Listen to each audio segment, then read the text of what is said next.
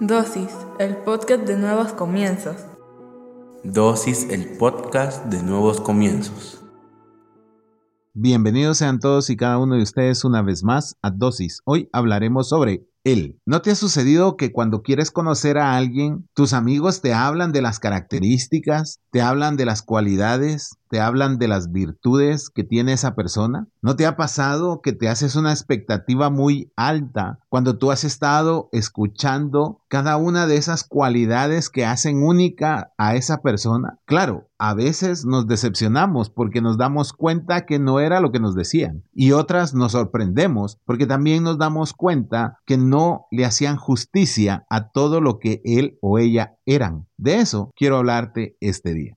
Desafortunadamente parece que ya no recordamos quién es Él. Por eso hoy quiero hablarte de cuatro características que Él tiene y que te van a dar una idea general de quién es Dios y quién debería de ser Dios para ti. Hebreos 3.4 dice, Toda casa ha sido construida por alguien, pero Dios es quien ha hecho todo lo que existe. Antes que cualquier cosa, Dios es el arquitecto y el constructor de todo. Esas son sus credenciales de bienvenida. Él hizo todo. La casa que tú habitas, la casa de tu vecino, la casa de tus abuelos, la casa del famoso que tú sigues o del artista del cual te declaras fan, fue construida por alguien. Pero antes de que esa persona construyera, alguien más hizo el universo y él es Dios. Que hoy en día todo el mundo quiere debatir si él lo construyó o fue una casualidad del universo, son tres puntos aparte. Pero nosotros como cristianos que usamos de base la Biblia, sabemos que Él es el creador. Él hizo todo. Esa es la primera característica de Dios. Olvidarlo hace que rebajemos quién es Dios, porque entonces comenzamos con las dudas. Comenzamos a decir, no, es que la ciencia dice otra cosa. Y yo no estoy diciendo que tú no te alimentes de conocimiento, tampoco te estoy diciendo que toda la ciencia es mala, pero como cristianos no deberíamos de debatir las cualidades de nuestro Dios. Y una muy representativa es que Él es el arquitecto de todo el universo.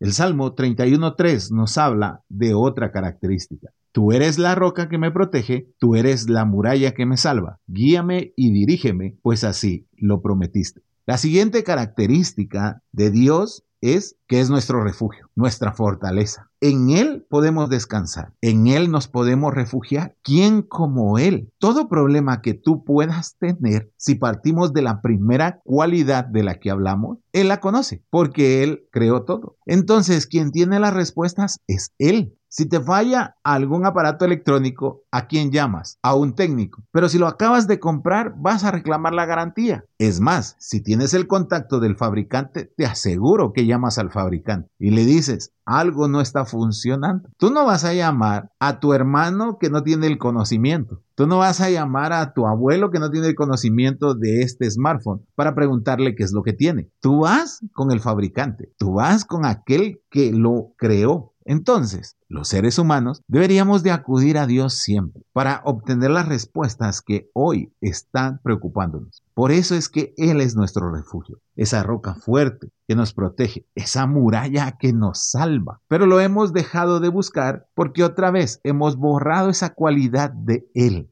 Pero sigan. Isaías 48 dice, la hierba se seca, la flor se marchita y se cae, pero la palabra de nuestro Dios vivirá para siempre. Dios es eterno y su palabra es eterna. Por tanto, nosotros no debemos por qué discutirla. Hay cosas que no son ocultas. Siempre he dicho esto, nosotros tenemos una mente o un cerebro finito, pero Dios es infinito. Tratar de entender todo lo que se refiere a Dios definitivamente nos va a superar, porque nuestra mente y nuestro cerebro no tiene la capacidad. Él sí, porque Él es eterno. Para Él no existe el tiempo como nosotros lo conocemos. Tú vas a vivir 80, 85 años, 90. Dios es eterno. Dios estuvo antes de que nacieras y Dios estará después de que tú mueras. Cuando tú empiezas a ver esas cualidades, te das cuenta de que Él lo es todo. Nos cuesta entenderlo hoy porque la sociedad nos ha dado un amplio abanico de opciones, quitándole a Él el poder y sus cualidades. ¿Para qué? Simple, que ya no lo reconozcas como Dios, que ya no te dediques a practicar su palabra. Que tus valores, los cuales fueron forjados por tus padres, por tus abuelos, ya no sean lo suficientemente buenos según la sociedad. Eso ya no está bien visto. Eso ya es retro, ya no está de moda. Por eso hoy somos felices cuando oímos a un cantante denigrando ya sea a un hombre o a una mujer. Por eso somos felices cuando vemos que nuestras finanzas colapsan a través de endeudarnos o de emborracharnos o de tener algún vicio. Por eso somos felices cuando tenemos el montón de amigos no importando qué nos aconseja o hacia dónde nos lleva, porque es el abanico de opciones que la sociedad ha puesto delante de nosotros para que olvidemos las características de Dios y ya no lo respetemos como se hacía antes. Por último, Primera de Juan 4:8 dice, el que no ama no ha conocido a Dios, pues Dios es amor. Y si nosotros como cristianos decimos que lo conocemos, pero no ejercemos el amor, entonces estamos mintiendo. Ni siquiera hemos aprendido de eso. Max, pero yo amo a todo mundo. Sí, pero los juzgas. Sí, pero los criticas. Sí, pero estás esperando a que fallen. Sí, pero eres chismoso. Sí, pero eres envidioso.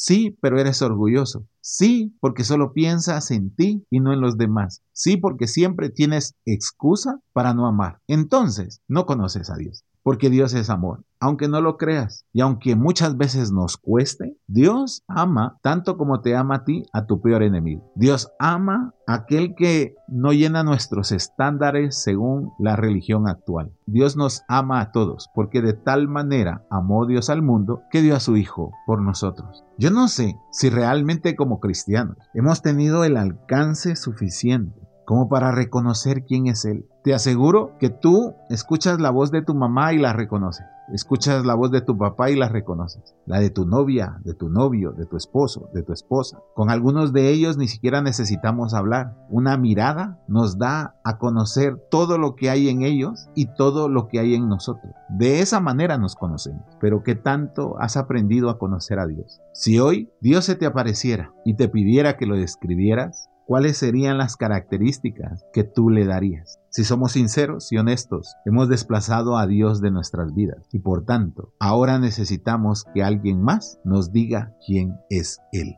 Cierra tus ojos, vamos ahora. Padre, perdónanos porque nos hemos alejado tanto de ti que ya ni siquiera alcanzamos a reconocerte. Porque hoy cuando escuchamos tus características, pareciera que nos hablan de un Dios al cual no hemos conocido. Ayúdanos a volver a acercarnos a ti para que podamos reconocerte. Te lo pedimos en el nombre poderoso de Jesucristo. Amén y amén.